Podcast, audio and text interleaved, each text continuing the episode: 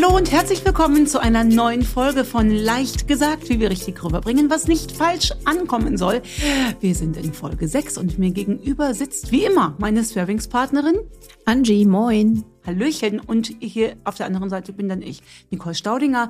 Wir widmen uns in diesem Podcast ähm, Herausforderungen, die wir versuchen auf kommunikative Art und Weise zu lösen. Ich möchte zum Einstieg, Angie, haben wir nicht vorbereitet, wir bereiten ja nichts vor, das muss man vielleicht an dieser Stelle nochmal sagen. Ne? Du bereitest nichts vor.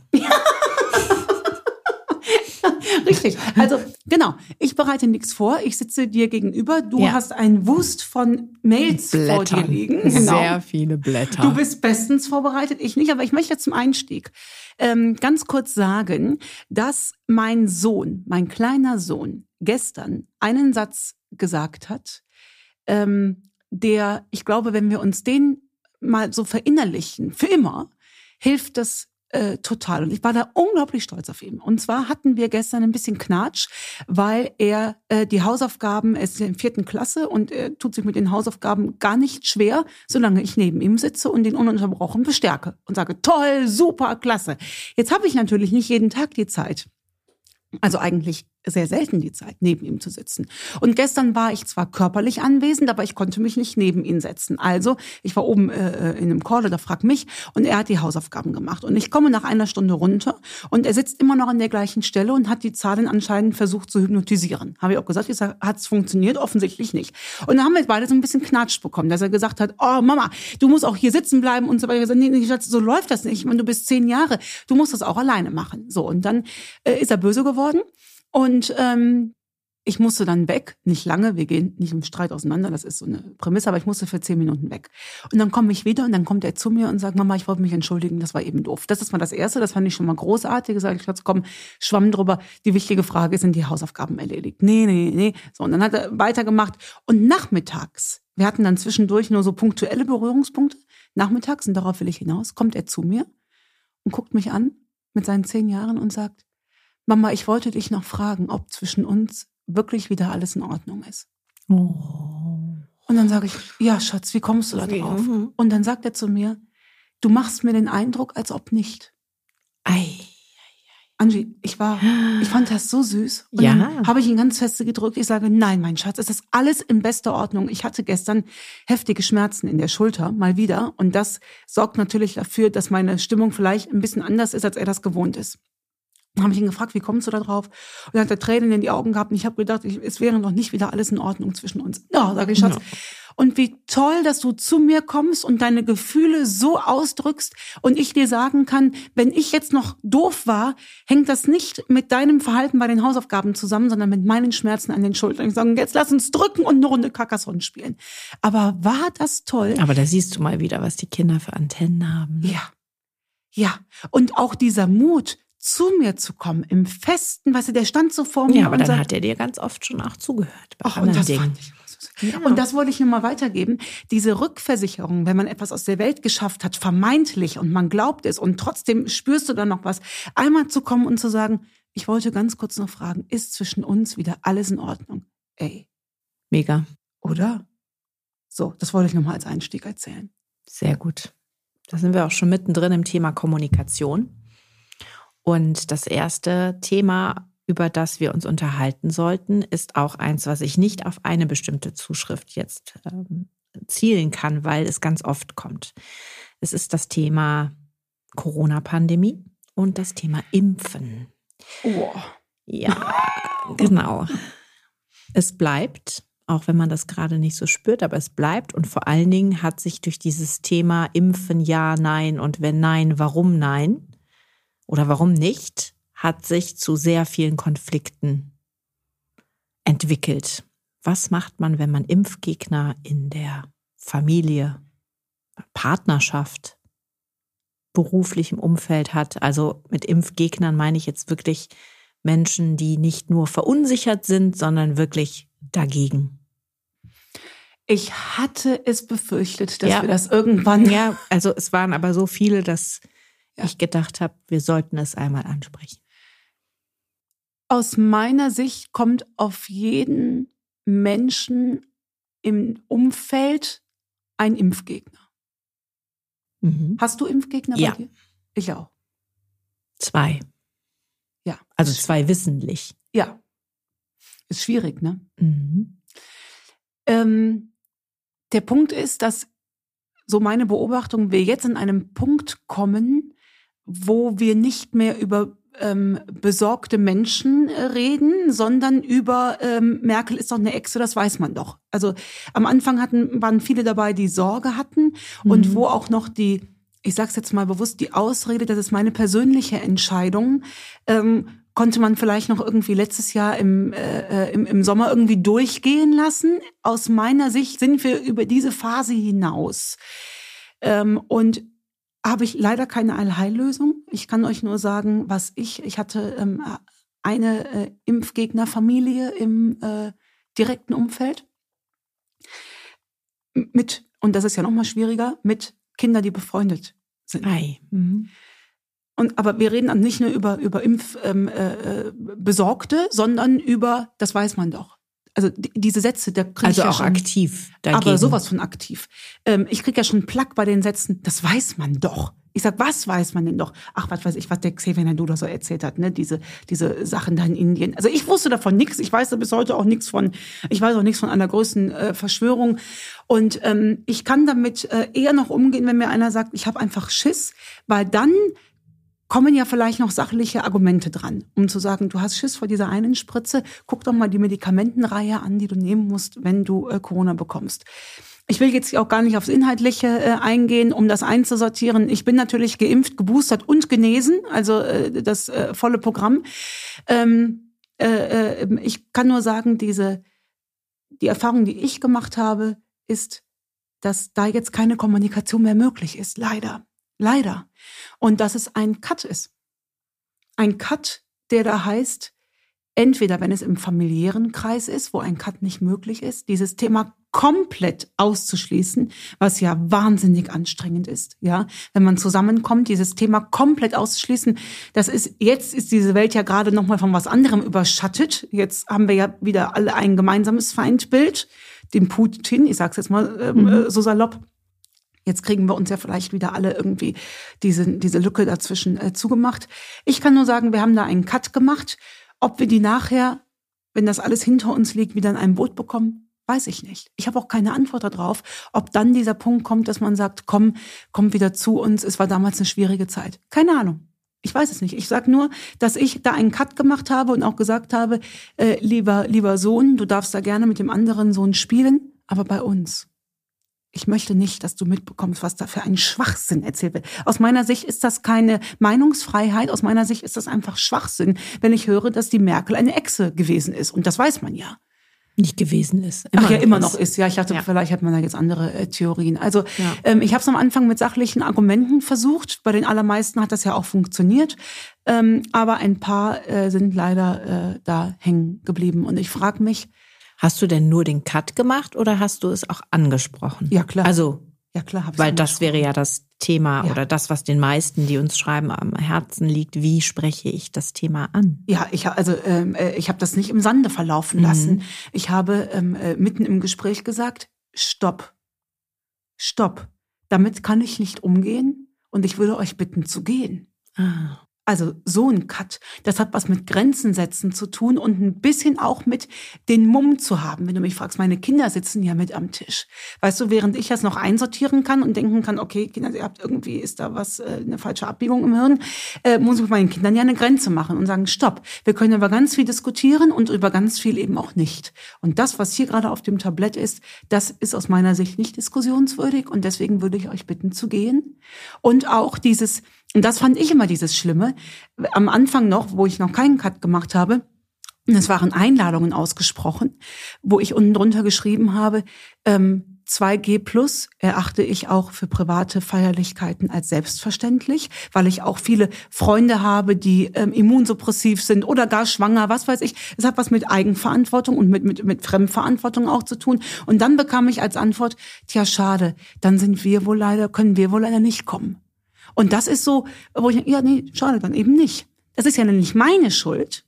Das ist ja dann deren Schuld. Und das möchte ich nicht zu meiner Schuld machen. Ich habe auch viele Nachrichten bekommen, als dann die ersten Live-Auftritte wieder möglich waren unter 2G plus, habe ich viele Nachrichten bekommen, ähm, dass Sie so drauf sind, Frau Staudinger, hätten wir nicht gedacht. Dann ist das so. Ja, dann muss ja. man da einmal Kante zeigen. Ja. Unbequem. Ist auch nicht die Allheillösung. Ich weiß nicht, wie ihr damit äh, umgeht, aber ich bin gefragt worden und das wäre an dieser Stelle meine Antwort. Ja, das ist ein wirklich sehr schwieriges Thema, weil es auch ein wenig hin, darüber hinausgeht über ähm, das Thema schwierige Gespräche, sondern es umfasst ja so eine ganze Entwicklung gerade, ne? Eine ganze. Äh, und da bist du genau, genau. Wir sind schon nicht, wir sind bei bei Werten, wir sind bei bei dem Umgang mit Menschen, wir sind ähm, ähm, äh, bei, bei, bei viel viel weiteren Themen als bei Gesprächen. Ja. ja. Und da hat Corona ein wenig den Zeitraffer gegeben glaube ich. Das ist so eine Frage, die ich mir gestellt hatte. Vielleicht gibt es auch da ganz andere Themen oder Probleme, die man mit diesen Menschen sowieso schon hatte oder hat, die das jetzt einfach beschleunigt haben. Ja, das habe ich mir auch so oft gefragt. Und war das, wäre das ein E gekommen auf einer anderen Ebene? Hat es mhm. jetzt einfach nur ein Ventil äh, bekommen? Mhm. Ähm, oder war schon vorher was da und da konnte ich locker drüber hinwegsehen? Das ist nämlich genau der, der Punkt, Angie. Ich glaube, ich halte das ja so in Köln jeder Jack ist anders. Und mhm. es gibt ganz viele Charaktereigenschaften, die ich ja auch habe, die andere äh, total kacke doof finden. Und über ganz viele kannst du auch hinweggucken. Mhm. Ähm, und wenn wir beide über die Straße gehen und da kommt ein kleiner Hundewelpe und du gehst hin und trittst diesen Hundewelpen tot. Einfach so. Dann ist diese eine Eigenschaft leider für mich so omnipräsent, dass ich alle anderen netten Eigenschaften nicht mehr sehen kann. Es gibt also Sachen, da bin ich raus. Wenn einer sein Kind schlägt, bin ich raus. Da gilt auch nicht für mich die Meinung, naja, der hat mir ja nichts getan, der hat ja nur den Welpen totgetreten. Nein, will ich mit dir keinen Kontakt mehr haben. Fertig.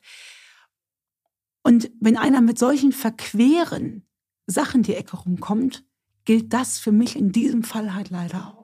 Und es gibt ganz viele Eigenschaften, über die kann ich total charmant hinwegsehen und sagen, ja, das macht denjenigen aus. Da habe ich auch keine Beratungsposition, wie wir das im letzten, äh, ja. in der letzten Folge so schön hatten. Das kann ich doch einfach sein lassen. Und es gibt eben viele Sachen, die kann ich nicht sein lassen. Ja. Die muss ich, und die muss ich auch nicht versuchen zu ändern und mich daran aufreiben. Ich für meinen Teil mache da einfach einen Cut. Beschließen, was man dazu sagen möchte und Kante zeigen. Nehme ich mal so mit aus dem Fall. Ja. Ja, kommen wir zu unserem, ich glaube, jetzt zweiten Beispiel für heute. Da geht es um das berufliche Umfeld.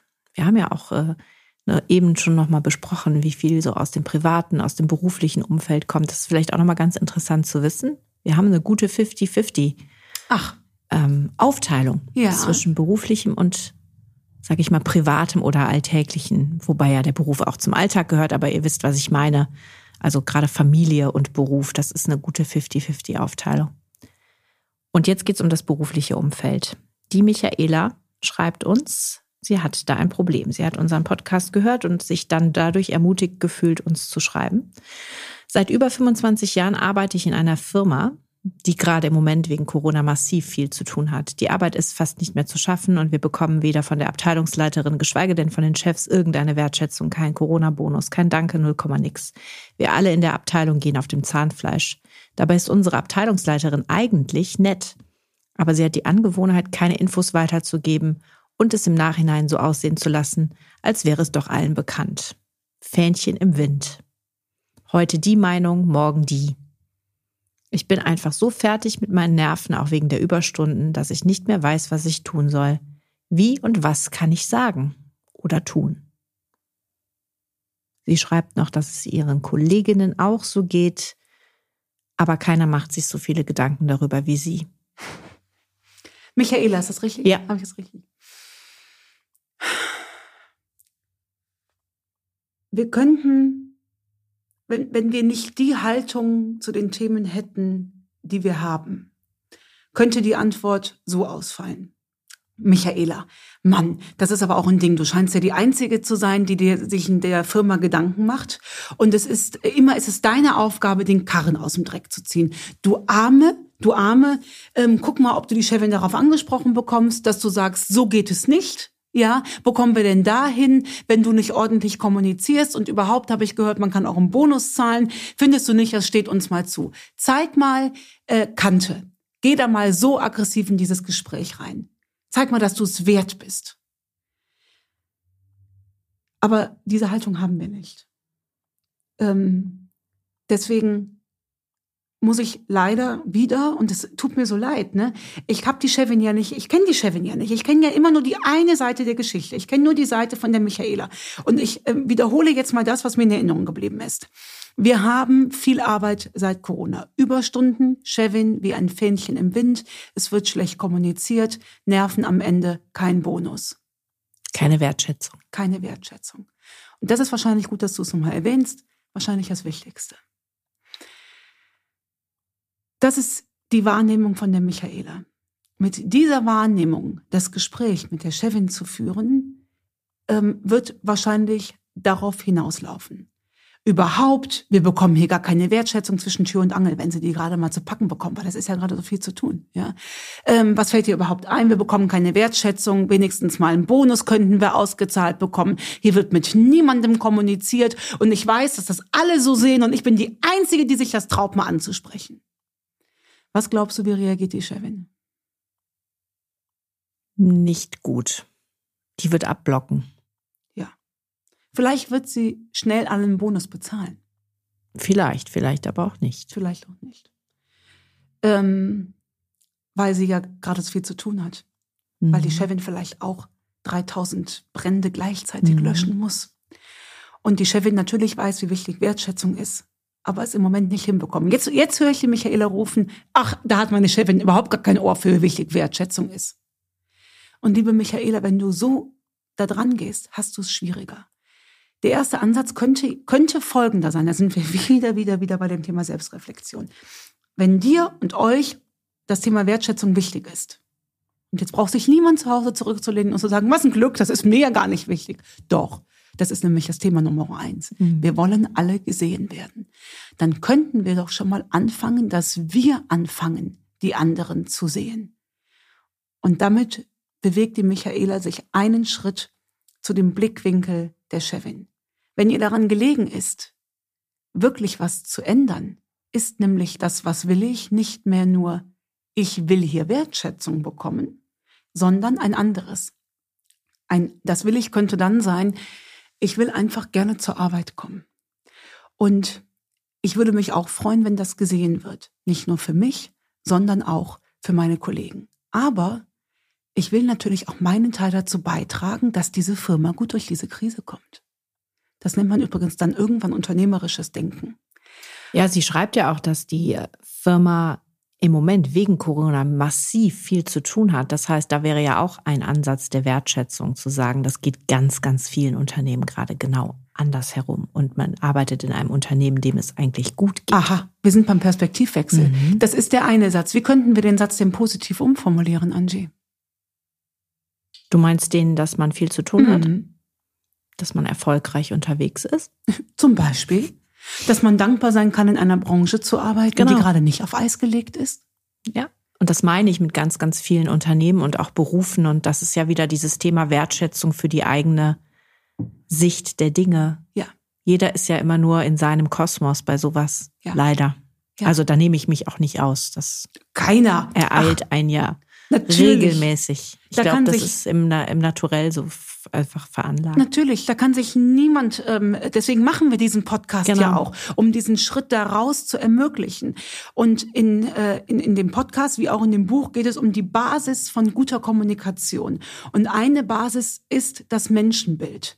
Und an diesem Menschen- und Firmenbild könnten wir ja gerade noch mal äh, arbeiten. Dann ist es eben nicht die Chefin, die keine Wertschätzung schenkt, sondern die Chefin, die alles tut, um diese äh, Firma am Laufen zu halten, weil die mit so viel Arbeit auch keine Erfahrung hat.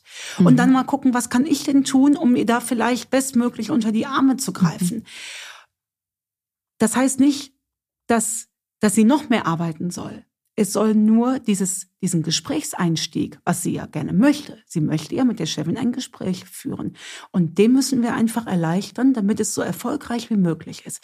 Das heißt, wenn wir das Menschenbild ändern, dass die Chefin eben keine egoistische, ausbeutende Frau ist mit wie ein Fähnchen im Wind, sondern eine, eine Frau, die fleißig ist und es auch gerade versucht, allen recht zu machen, könnte sich das Bild ja schon mal äh, wandeln. Plus dazu die äh, ganz berechtigte Frage, warum handelt sie denn gerade so, wie sie handelt? Was für einen Grund hat sie denn dahinter? Mit dem richtigen Menschenbild wird sie einen Grund haben. Und das ist vielleicht einfach mangelnde Zeit.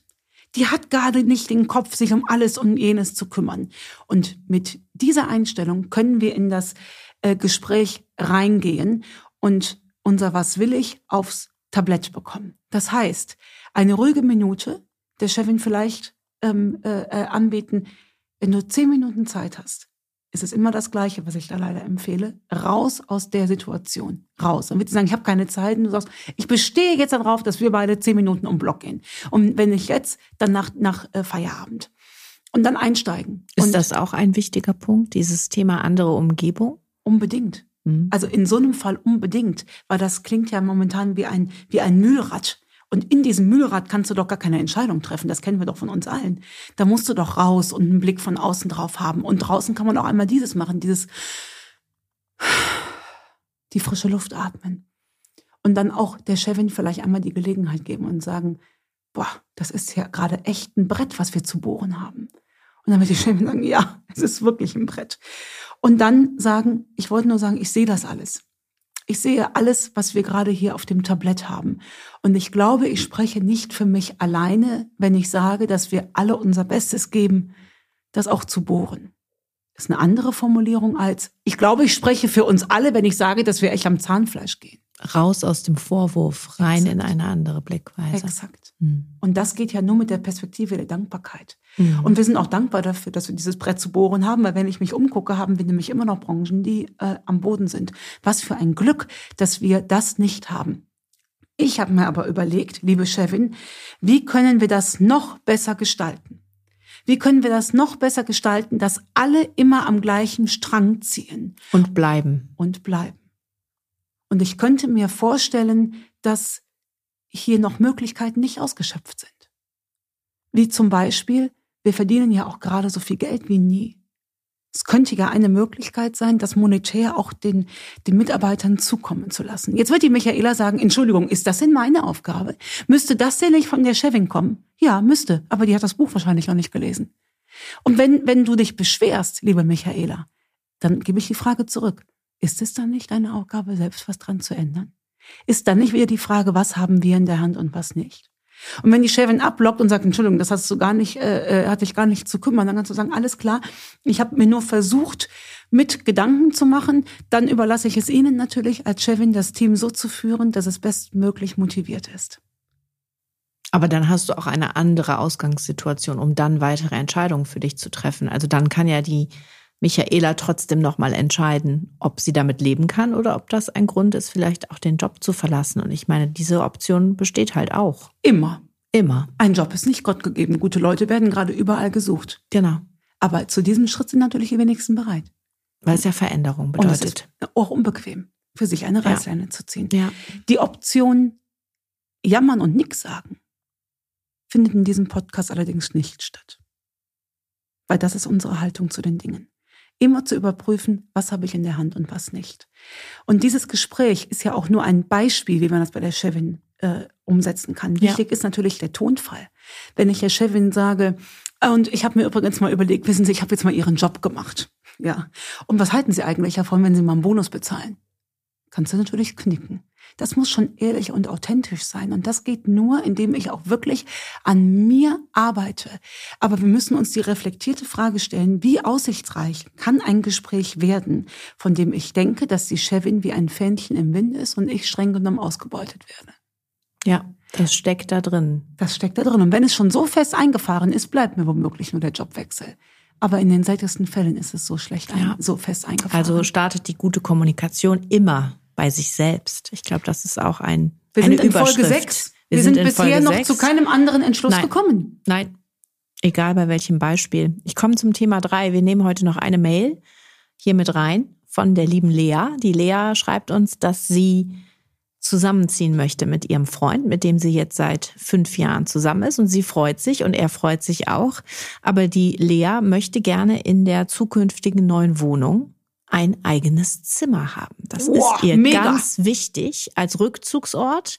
Das hat sie für sich so beschlossen, weil sie gesagt hat, eigentlich war sie noch nicht so richtig bereit, aber sie weiß schon, dass sie das möchte und möchte das jetzt ansprechen, weil natürlich die Wohnung gesucht werden soll. Lea, ich feiere dich schon jetzt.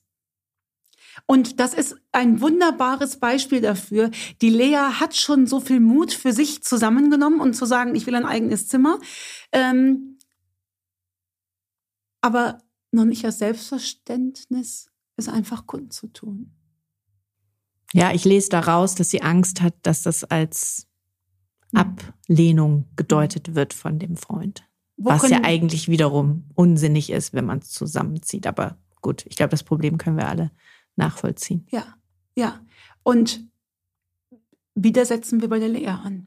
Mhm. Die Lea sagt, sie möchte jetzt dieses Thema unbedingt mal ansprechen.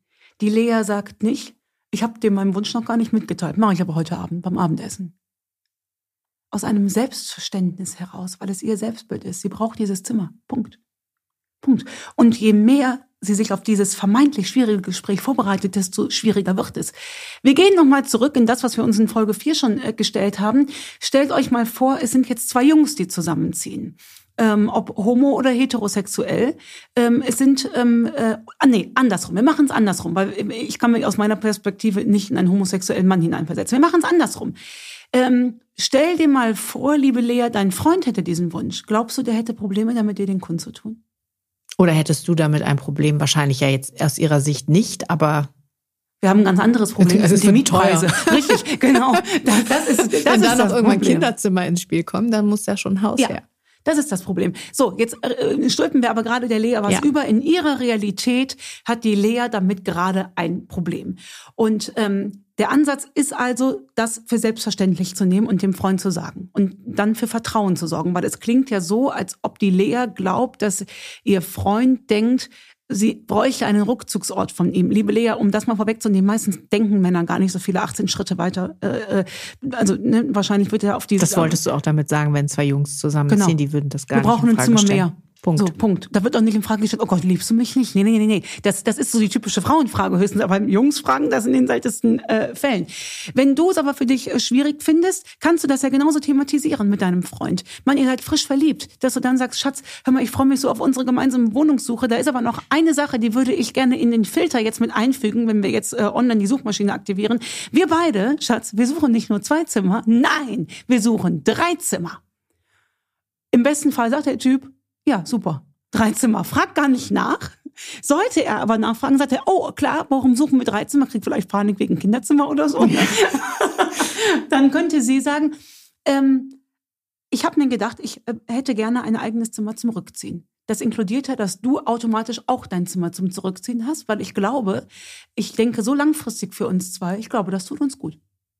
Punkt. Punkt.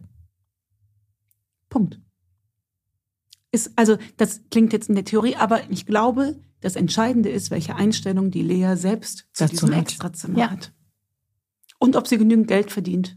Genug Geld verdient. Und je nachdem, ich, sehe ja nicht, wo die wohnen. Wo aber die wohnen in Köln, Hamburg, München, Berlin. Das wird halt, schwierig. Frankfurt wird halt echt schwierig. schwierig. Wir wünschen dir ganz viel Glück, Lea, auf jeden Fall bei der Wohnungssuche. My dear, Schön war es wieder. Ach, wie schön. War das das schon? Das war sind wir schon, wieder so lange am Quatschen. Hör wir sind schon wieder so lange am Quatschen. Schreibt uns an hallo@nicolestaudinger.de, wenn wir eines eurer Themen hier auch mal besprechen dürfen. Nicht sollen, sondern dürfen. Und ja. Tschüss. That's it. Tschüss. Tschüss.